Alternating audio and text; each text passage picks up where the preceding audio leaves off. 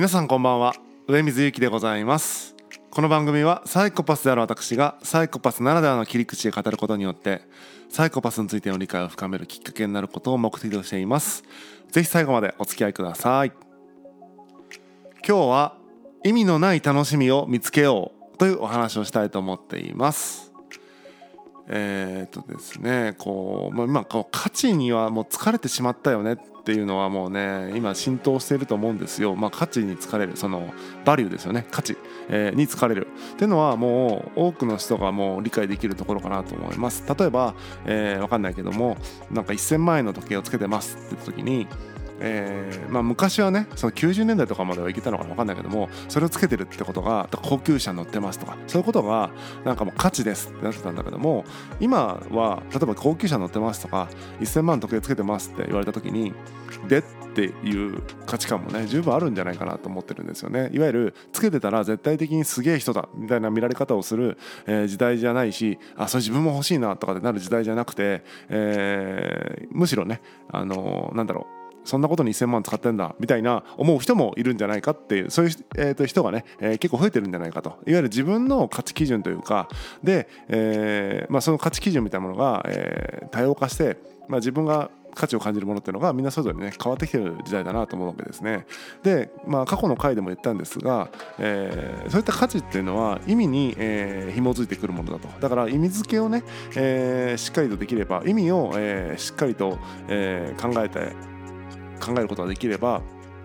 価値っていうのはそこに付随して生まれるものだよねみたいな。でまあビジネスとかで言うとね、まあ、ストーリー感とかねそういうことをよく言われるのは、まあ、まさに意味で価値を生み出していくっていう話だったりするんですよね。でまあそれはそれでそうなんだけども、まあ、これから多分、えー、どんぐらいだろうね。結構しばらくその意味を作っていくっていうところが、まあ、ビジネスとか、えー、まあ要は価値を感じてもらうために意味をどう伝えていくかっていうところが、まあ、ビジネスであれ、まあ、いろんなところのね活動いわゆるその外部にね何か働きかける時にはそのの意味を語るってことがすごく重要になってくる、えー、来ているということだと思うんですが、えー、もうちょっとその先の世界まで行った時に、えー、起こりうるのが意味疲れだと思ってるんですよね。いわゆる価値に疲れた価値疲れみたいな感じでその先には、えーま、価値に疲れた人がね、えー、絶対的に価値に疲れたものが、えー、意味でねこう価値を分散させていったんだけどもでそうするとこの意味がね、えー、一人歩きしてというか、えー、意味ブーム到来で、えー、意味ばっかしになっちゃうと世の中が。で今度その意味にまみれてくると意味に疲れてしまう時代が、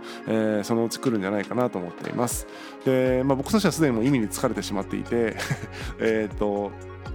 意味にとらわれて、えー、がんじがらめになってるような、えー、気分になることがよくあります最近ね、えー、それでテンション下がってるんじゃないかなと思うぐらいですね。でなんか、えー、極力ねニュートラルで生きていきたいなと思っているのでまあなんかテンション高すぎるっていうのもなんか心地よくないしテンション低いっていうのも心地よくなくてなんかこうちょうどいい感じがニュートラルな自然体で、えー、過ごすみたいなところをすごく、あのー、大事にしているんですけどもなんかそのプライベートもねそういう意味で、えーと、公園に一人で出かけたりカフェに出かけたりサウナに出かけたりって感じで、まあ、なるべくニュートラルになれそうな、えー、活動というかそういう、え、行為をねしてるんですが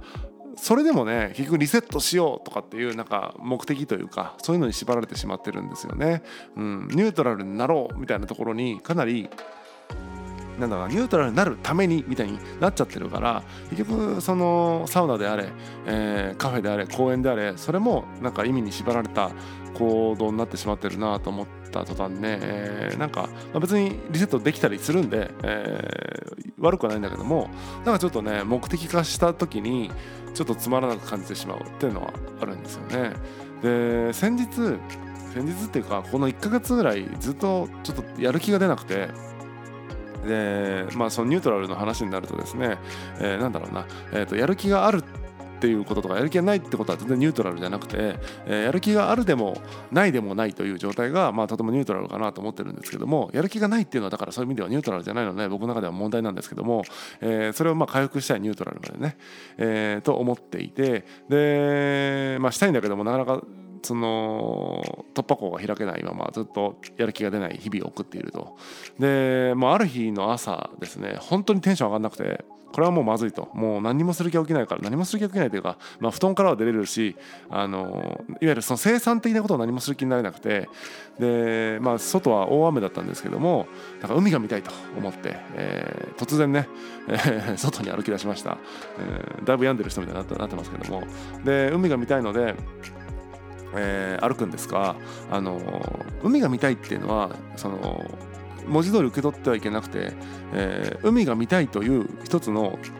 気持ちだと僕は思ってるんですね。でだから海があの海をその Google マップで検索して最短ルートで海を見に行くとかそういうことではない。電車に乗って海を見に行くとかそういうことではなくて、えー、海まで、えー、どう考えても非効率なんだけども歩いていくみたいな。海に向かって歩いていくみたいな。そして海が見れたらいいよねみたいなそういう感じなんですよね。で、えー、大雨の中ね、えー、びしょ濡れになりながら、えー、海を目指して歩いていくわけですけども、えーまあ、方向音痴ゆえにですね海にと逆走方向に行っちゃって結局海見れずに帰ってくるっていうね散々な、えー、日を過ごしました。でそれからまあね家に帰って、まあ、風邪ひいちゃうんで、えーと、湯船に浸かって、えー、一旦こうねえー、リフレッシュリセットしたところでなんかわかんないけどもねこの4ヶ月ぐらい、えー、部屋の奥にしまい込んでいた、えー、でまあ埃をかぶっていたギターをですね取り出したんですよね、えー、なんで取り出したかっていうと説明がつかないというか、えー、別に全然 あのなんだろうギターをなんか弾きたくなったと。ただそれだけなんですよね。でえっ、ー、と意味のないギターをまさに弾いたわけですけども本当に。これもいつぶりでしょうね。意味がないギターを弾くっていうのはうん、なんかバンド活動をずっとしてきてたのでなんかスタジオのために、え、次回の練習のために練習するとか、うん、今度レコーディングのために準備するとかっていう感じでギターを弾いてたんでギターもなんか目的に縛られてたなと思って、え、久しぶりにこの意味のないギターを弾いたらむちゃくちゃ楽しかったんですよ。でそっかと,、えーと、意味がないけど楽しいこともあるんだなと思ったし、えーと、意味がないことを楽しむことの、えー、重要性というか、まあ、意味から解放される瞬間みたいな、えー、そういう活動を自分が実は目の前に持ってたんだなってことに、えー、再認識できたわけですね。でなんかその意味がないけど楽しいことって何かっっていうと、まあ、語彙力がある程度あるという前提の上でそれでも楽しいからとか気持ちいいからとしか説明がつかないようなことかなというふうに思ってるんですね、えー、だからサウナとかっていうのは気持ちいいからっていうのはあるんだけどもどこかその理屈で説明しちゃう自分がいるのでやっぱりそれはやっぱ意味に縛られてたり目的に縛られてるって思うんですけども、えー今回弾いたギターっていうのは本当に意味もなくギターを弾いたと。なんかそれが本当に心地よかったんですね。はい。でこの意味のない、えー、楽しみをこの時代持っていくっていうのは持つってことはすごく重要なことなのかなって、えー、改めて思った次第でございます。でその意味なんて簡単に持たせることができるのでさっき言ったみたいにそのギターも自分がバンド活動とかしてたりとか、えー、なんか締め切りがあることレコーディングだとかなんだとかライブだとかあるとそれに合わせた、えー、と準備をしちゃうから、まあ、意味が意味を持っちゃうんですよねギターでさえも。だから意味がなくただギターを弾きましたっていう状態、えー、ギターじゃなくてもちろんいいんだけどもだからその意味がないけど楽しくてやるみたいなものを、えー、え、1つ2つ持っておくっていうのはすごくいいことかなというふうに思いますんで皆さんそういうのがありますかね？あれば、えー、いいなと思います。あなんかない人はね是非なんか意味なく楽しめることって何だろうってことをちょっと考えてみてると面白いんじゃないかなと思います。というのも、えー、最初の方に言いましたように、えー、価値に疲れてしまったようにこれから、えー、今からはね意味が盛り上がっていき続けるんだけどもその先にどこかの時点で意味疲れが始まって、え、もうなんか意味鬱陶しいわってなる、え、ゾーンにやってくると。そういうゾーンがねやってくると思ってますんでその時に備えてですね意味なく楽しめることを1つ2つ持っておくっていうのは、えー、とてもおすすめです。でもちろんね意味のない活動だけで意味を感じられないというか意味を感じる必要もないただ楽しいだけの活動だけで生きていけるかというとそんなことはないのであんまし意味のない活動を持ちすぎたりそこにえっ、と没頭しすぎるとなんか要は生きてることそのものになんか意味を感じられなくなっちゃう可能性があるんであくまで意味疲れのね意味から解放される活動動として、えー、意味のない楽しみを持つっていうのがとても、えー、精神衛生上いいことかなというふうに思います。でこれをきっかけにね僕もそのなんか意味のないギターという、えー、縛りでというか